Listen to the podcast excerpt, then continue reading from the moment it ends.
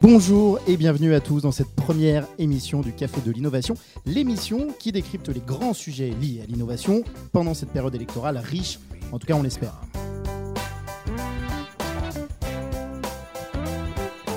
Nous sommes ravis d'être avec vous pour ce premier podcast où nous allons parler d'innovation, bien sûr. Euh, et cette semaine, nous allons nous intéresser à un sujet ô combien important en France, les loisirs et le divertissement.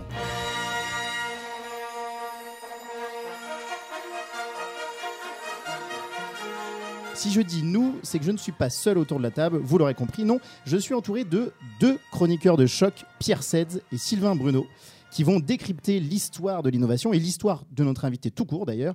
Pierre, Sylvain, salut. Bonjour Hugues. Salut Hugues, salut Pierre. Bonjour à tous. Tout va bien? Tout va très bien. Ça, va très bien. On Content est très, d'être ici On est très heureux d'être ici et, et- et de reprendre cette nouvelle émission. Très bien. Alors pour ce premier épisode et pour ouvrir cette émission, on a décidé d'inviter un entrepreneur, vieux routier de l'innovation, j'espère qu'il m'en voudra pas de dire ça, que beaucoup de nos auditeurs doivent connaître. J'ai nommé Dimitri Singer.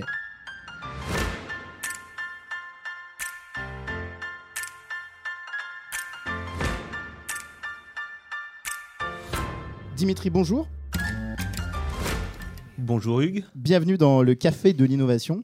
merci de m'avoir invité. Alors, je le disais, cette émission est dédiée au loisir et au divertissement. Mais avant d'évoquer avec vous ce secteur que vous connaissez particulièrement bien, Sylvain est parti décortiquer, attention, votre parcours et les multiples projets auxquels vous avez participé.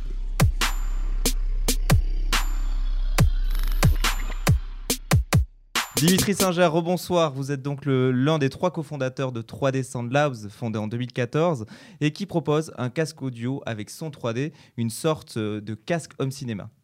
Alors, qu'est-ce qu'on peut dire sur ce casque, Sylvain? Déjà qu'il est made in France, hein, vous avez un, un côté Arnaud Montebourg euh, sans la marinière. Euh, oui, le casque Néo est fabriqué au Creusot, en Saône-et-Loire. Euh, D'ailleurs, département d'élection, je ne sais pas si vous le savez d'Arnaud Montebourg, hein, on va finir par croire qu'il se, passe quelque chose euh, non, entre non, on vous. n'est pas affilié euh, à Arnaud Montebourg. Alors, C'est un territoire d'innovation. Un- Je coupe Sylvain, un- mais c'est pour ça. un C'est territoire d'innovation. Donc, plus sérieusement, ce pur produit French Tech vous plonge dans une véritable expérience sonore. Il est connecté à une application qui permet de virtualiser des haut-parleurs dans l'espace et de créer une illusion sonore afin que le cerveau perçoive les sons de haut-parleurs virtuels. Alors, je ne sais pas si c'est clair, mais en tout cas, ce qu'on peut vous dire, c'est que c'est à tester et qui s'adresse en priorité aux utilisateurs de jeux vidéo, aux amateurs de films ou de réalité virtuelle. Pour faire court, on fait du, du son home cinéma au casque, le même, euh, même expérience immersive qu'un cinéma, mais dans un casque. Alors justement, qu'est-ce qu'on peut dire sur 3D Sound Labs?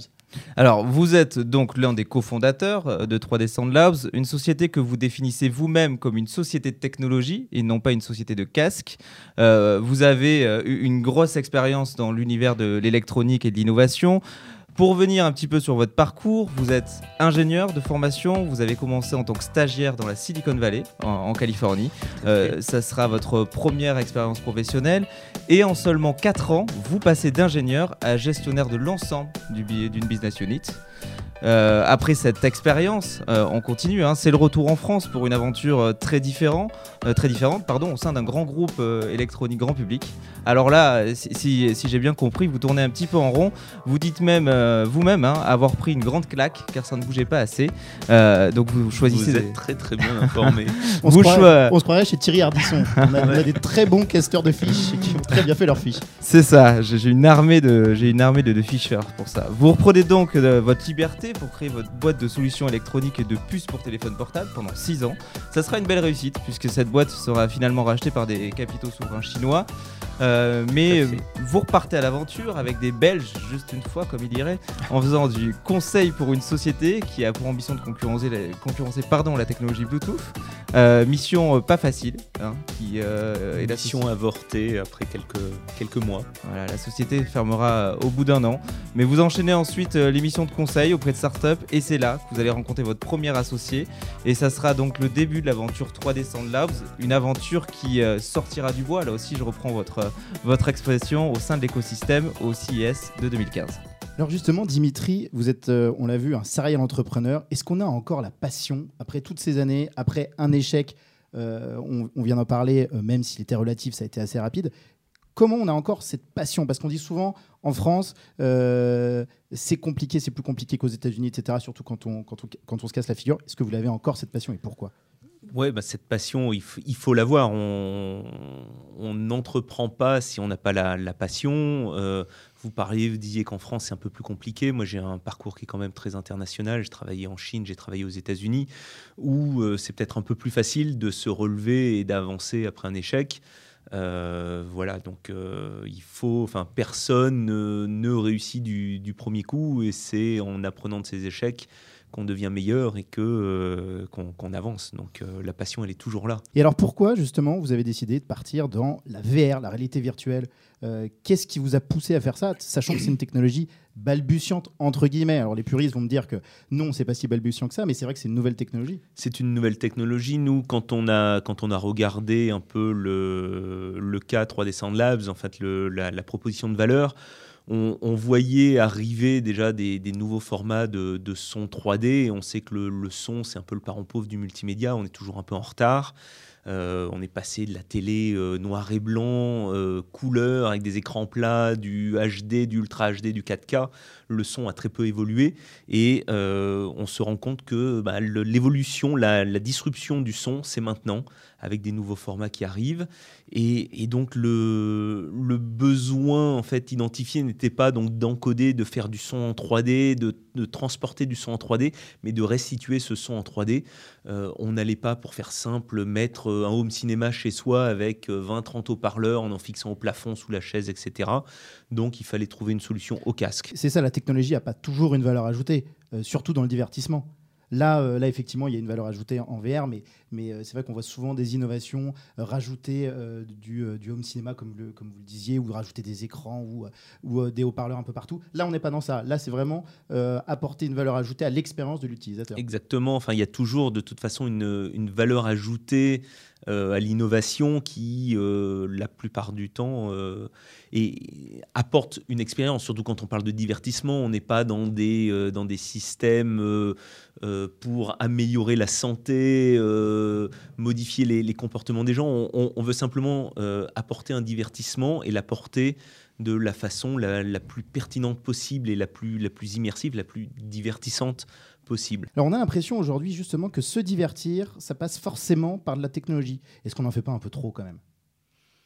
Beaucoup de choses qui aujourd'hui passent par la technologie. Oui, c'est une question piège euh, pour, pour un ingénieur passionné de technologie. C'est euh, beaucoup de choses euh, aujourd'hui passent par la technologie, que ce soit enfin le divertissement en fait partie, mais il y a, y a, plein d'autres. Enfin le le, le, le, travail, la façon dont on cherche un, un travail, la façon dont on euh, se déplace, la façon, enfin, euh, la façon dont on mange maintenant, tout ça, euh, dont on se soigne, tout ça maintenant passe par la technologie. Et pourquoi une telle individualisation du divertissement? Parce que la, la, réalité virtuelle, la réalité augmentée, euh, et même de manière générale dans le divertissement, on voit de plus en plus cette individualisation. Euh, pourquoi aujourd'hui elle émerge? Elle émerge pas aujourd'hui, cette individualisation. Si vous regardez euh, euh, les, les, consoles de jeux, les, jeux sur ordinateur qui ont, euh, ont 10-20 ans, ont, ont, joué sur son ordinateur combien d'ados se sont enfermés seuls dans leur chambre pour, pour jouer des nuits durant à des, aux, aux, derniers jeux vidéo à la mode sans parler à qui que ce soit, sans sortir de, sans sortir de leur piole. Donc, Donc justement, l'individualisation, elle a toujours été là. Et il y a une déshumanisation encore plus qui s'accélère forcément avec ces, ces nouvelles avancées technologiques, non? Alors, ça s'accélère et ce qui, est paradoxal et assez marrant de voir, c'est qu'on a des, euh, ce qu'on appelle les, jeux massivement multijoueurs euh, qui, apparaissent, où, là, justement, en fait, euh, on, est, on est seul face au jeu, mais au travers du jeu, on communique avec de, de plus en plus de, de, de, personnes. Et la, la, réalité virtuelle, ça va être un peu ça. Vous allez être seul euh, euh, dans votre casque de réalité virtuelle pour aller rencontrer euh, les avatars de, vos copains qui sont peut-être à quelques mètres de vous. Donc c'est assez paradoxal d'ailleurs de, voir ça. Est-ce que c'est la future interface informatique? Est-ce que c'est un peu barbare comme terme Est-ce que c'est la future plateforme informatique cette, cette fameuse réalité virtuelle? Tout à fait. Moi, je suis, convaincu qu'on a eu une première vague d'informatisation avec euh, l'ère du, personnel computer, du, PC, de l'ordinateur individuel. Euh, on est euh, en plein dans la secondaire de l'informatisation avec les smartphones. Euh, maintenant, on fait euh, énormément de choses avec son smartphone et euh, la réalité virtuelle va être la, troisième révolution à venir donc de l'informatisation de notre vie. Je dois vous avouer que je suis un peu sceptique. Euh, pourquoi? Parce qu'en fait, on est face à un marché qui est effectivement riche, euh, pléthorique, mais également avec des faiblesses. Euh, L'industrie culturelle, à l'heure actuelle, dans le divertissement, elle est face à un problème, c'est le zapping. Prenons par exemple l'application Pokémon Go. On était cet été face à un hit, un succès, 600 millions de, chiffres d'affaires générés en moins de 3 mois. Et on voit maintenant depuis fin septembre qu'aux États-Unis, par exemple, l'application a perdu 30 millions, 30 millions euh, d'utilisateurs. Alors, c'est certes très clairement une innovation incroyable parce qu'on a réussi à surfer entre la réalité et le virtuel, mais on voit finalement euh, qu'il y a également beaucoup de zapping. Oui, mais ça, c'est le, lot de toutes les, applications, euh, tous les jeux. Depuis quand avez-vous arrêté de jouer à Pac-Man? Pac-Man, c'était un énorme hit, et puis c'est passé. Peut citer euh, Candy Crush, euh, qui a été un, un énorme hit sur téléphone portable. Euh, je King ne- d'ailleurs, King l'éditeur qui a dû licencier de manière massive 70% de ses effectifs en 2015. hein. Exactement, et on est passé à un autre jeu, euh, éventuellement euh, développé par un autre éditeur, et on, on est dans une... effectivement, il y, a- il y a un phénomène de mode autour des jeux, les, mais c'est pareil sur, sur la musique. Euh, le, la- le chanteur à la mode, le top 50, euh, le, le top du top 50, numéro 1 du top 50 d'aujourd'hui, euh, si on- y je fais un peu vieux con parce que je pense pas qu'il y ait encore de top 50, mais le, les- Il y a- la tête du- du- des charts aujourd'hui Oui, oui. n'est pas la même qu'il y a six mois ou qu'il y a, qu'il y a deux ans. C'est un phénomène Alors- de mode qu'on retrouve un peu partout. Moi, j'ai une question un peu plus personnelle, justement. Vous êtes spécialiste de l'innovation. vous arrivez à vous déconnecter parfois ou vous êtes quelqu'un de très connecté euh, quel, C'est- rapport personnel vous avez à ça? C'est très dur pour moi, je vais vous avouer quelque chose. je suis un peu euh, tout tremblant là parce que j'ai dû mettre mon téléphone en mode avion pour enregistrer ce Ah, c'est pour podcast. ça, et, c'était euh, pour ça. Voilà, le- mon téléphone me manque, le, enfin le, le- le lien me manque, l'informatique, le, enfin le, le lien internet me manque. D'accord. Et vous pensez qu'avec la réalité virtuelle, ça va pas aggraver encore plus notre, euh, notre accroitude Enfin, à tout je, ça je vais reprendre l'exemple de l'ado dans sa chambre qui, qui passe euh, une trentaine d'heures à jouer à un jeu vidéo sans s'alimenter, sans sortir de sa chambre. Il y aura toujours des excès. Euh, on, va avoir, on, on va voir de nouveaux types d'excès autour de, de la réalité virtuelle, c'est c'est certain.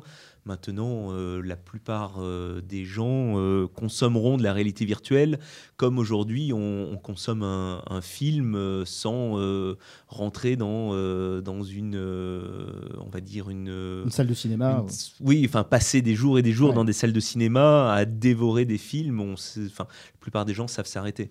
Et, justement, euh, c'est quoi le, futur pour euh, 3D Sound Labs vous, sentez quoi en 2025 Qu'est-ce que vous sentez, enfin ou même avant 2025 hein, euh, Qu'est-ce que vous sentez un petit peu en termes d'innovation euh, dans votre domaine?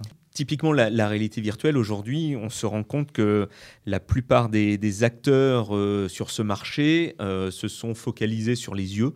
Les, casques de réalité virtuelle, aujourd'hui, ce sont des, systèmes optiques qui vous permettent de voir en 3D euh, tout autour de vous. Euh, le son ne suit pas encore et on s'aperçoit que tous ces acteurs sont en train de, de s'apercevoir qu'il y a un vrai challenge et euh, une vraie valeur ajoutée à avoir du son réaliste euh, pour améliorer le- la sensation d'immersion et le, le réalisme des scènes de, de réalité virtuelle. Donc nous, on est très confiants pour l'avenir. pour en fait ces solutions de, de son 3D pour la réalité virtuelle. À l'heure actuelle, euh, en 2015, euh, 2016 on va dire, mais plutôt 2015, euh, il y aurait 2,5 millions de dispositifs de réalité virtuelle et réalité augmentée. Aujourd'hui, ce nombre pourrait euh, passer à 24 millions en 2018. Comment, lorsqu'on est une start-up ou une petite structure, on va attaquer les mastodontes euh, qui essaient déjà de, s'accaparer euh, le marché Peut-être, effectivement, pas pour l'instant euh, d'un point de vue auditif, mais à terme, vont forcément y arriver. Comment on fait justement pour, contrer, en tout cas anticiper ça? Nous, on a une technologie qui est, enfin, on s'aperçoit que notre technologie est disruptive sur ce marché et, donc en allant voir ces, grands acteurs, on, met en avant le, le fait qu'aujourd'hui, effectivement, il va y avoir une certaine consolidation de ces acteurs. Certains vont disparaître, certains vont prendre le leadership. Et pour prendre le leadership, il faut avoir euh, une technologie vidéo, mais aussi une technologie audio euh, qui, soit, euh, qui soit au top. Et donc, nous, ce que l'on propose, c'est un contrat de licence sur notre technologie. Alors Pierre, puisque l'on parle de divertissement dans ce numéro, tu es parti fouiller dans nos mémoires pour retracer l'incroyable développement du magnétoscope, la création d'un nouveau marché dans l'industrie des contenus. Effectivement, Hugues, enterrer le bon vieux magnétoscope, chers messieurs. La dernière ligne de production Funai a fermé ses portes en juillet 2016 au Japon. L'invention du magnétoscope a créé un nouveau besoin. L'économie de rattrapage vidéo a favorisé de nouveaux usages et ça ne date pas d'hier. Pour comprendre l'évolution de ce marché titanesque, je vous propose de remonter dans le temps pour connaître les technologies pionnières qui ont rendu possible l'avènement du nouvel ère, du linéaire au non linéaire. La technologie du téléphone, inventée par Graham Bell en 1876, a concrétisé le principe même de diffusion. Transmettre de la voix à distance permettra plus tard d'acheminer de l'image.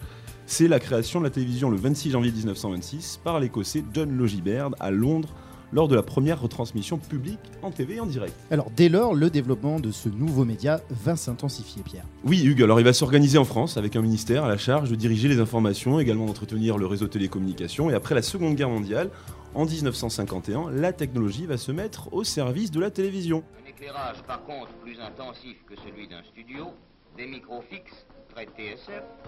Vous l'avez deviné, nous sommes dans un studio de télévision. L'ingénieur Charles Gainsbourg va mettre au point ce qui semble être un point de rupture technologique sans précédent. Développer et produire le premier enregistreur vidéo à bande magnétique d'une qualité suffisante pour la diffusion d'émissions de télévision. C'est le modèle Ampex VRX 100 qui fut lancé après 5 années de recherche en mars 1956. La, machine est vendue, tenez-vous bien, à 50 000 dollars. 50 000 dollars et pour l'instant elle est forcément réservée aux professionnels de la télévision durant 20 ans. Et c'est en 1970 que les industriels vont œuvrer pour proposer cette nouvelle technologie au grand public. Et des géants du secteur vont se raffronter à coup de format pour imposer sa marque sur le marché. Vous allez connaître certains de ces formats, il y a le VCR de Philips, le Betamax de Sony, le V2000 de Philips, et celui qui s'est imposé, c'est bien sûr le VHS de JVC. Et Pierre, euh, du coup, ça veut forcément dire que le prix du magnétoscope va baisser. 50 000 dollars pour le premier modèle en 1956, c'est pas à la portée de tous les foyers quand même. Ah oui, alors il va vraiment baisser. Ils vont euh, justement diminuer grâce au boom de la télévision qui connaît une révolution sans précédent dans les années 80. De nouveaux acteurs avec la libéralisation du marché vont émerger, comme M6, comme la 5 en France par exemple. Et ils vont créer une appétence naturelle en faveur du contenu. Un magnétoscope, tenez-vous bien, qui coûtait 8000 francs fin des années 70, passera au prix de 2000 francs à cette époque et on recense, et on recense à cette même époque un part de 8,8 millions de magnétoscopes en France et 6 millions de cassettes vierges sont vendues chaque année. Les industriels du secteur vont également inonder le marché avec leur collection de grands films, Disney, Warner, pour ne citer que. Fin des années 90, 80% des foyers français sont équipés d'un magnétoscope, mais l'essor du format CD dans la musique va accélérer l'arrivée du DVD sur le marché. Depuis 2004, le marché du DVD et Blu-ray croît au point d'atteindre en 2010 1,3 milliard de chiffre d'affaires. Le digital va donc prendre le dessus avec des parts de marché conséquentes, 152 millions en 2010, 315 millions en 2015, soit le double contre 593 millions pour le marché de la vidéo physique. Et forcément, deux nouveaux acteurs sont arrivés avec une force de frappe worldwide. Attention, on est, on est ah, anglo-saxon ici. Hein. Et je pense forcément à Netflix ou même en France à AfroStream, hein, euh, euh, le penchant, on va dire, franco-africain euh, dont on a souvent parlé dans Medines. Alors, le genre, oui, Netflix, effectivement, entre autres, hein, comme tu le disais, débarque en France en, en 2014 avec une promesse forte proposer des, super productions faites maison. Euh, les industriels du secteur se sentent euh, menacés, euh, on pense notamment aux gens de la télévision et du cinéma, et font pression, et font pression pour retarder les, échéances. Mais durée de donner hein, avec précision le, nombre d'abonnés au service Netflix est souvent très très confidentiel. Ils, communiquent très rarement sur très leurs rarement, Très rarement, alors ça va de 1 million 750 000. Les plus prudents diront qu'il y en a 600 000, dont 20%, 20 gratuits. Euh, Netflix va produire et diffuser des, hits de la VOD hein, qu'on connaît, Orange New Black, House of Cards, Narcos, euh, Jessica Jones. Alors en plus, puisqu'on parlait de, tout à l'heure de, casques euh, avec beaucoup de technologies dont vous connaissez bien Dimitri, alors en plus de, leur promesse d'immersion, les casques de réalité virtuelle prendront-ils le dessus sur la distribution de contenu? C'est une question qu'on vous pose, Dimitri. C'est une bonne question. je vous remercie de me la poser. vous y étiez départ. Euh, exactement, ouais, je suis Ah un oui. peu pris au dépourvu. oui, les casques de réalité virtuelle, euh, je pense, vont prendre le, vont prendre le dessus.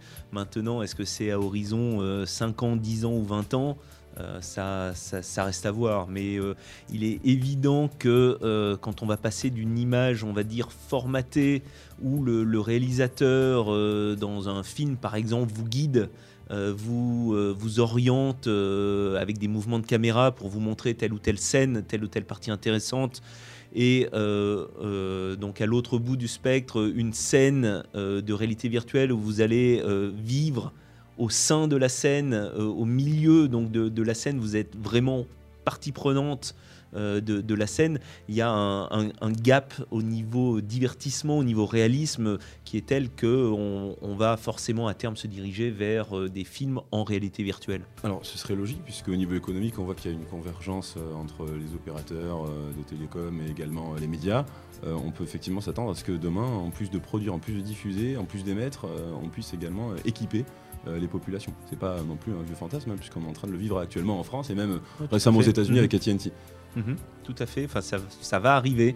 Le, tout est de savoir à quel, rythme euh, cette, révolution de la réalité virtuelle va être, déployée.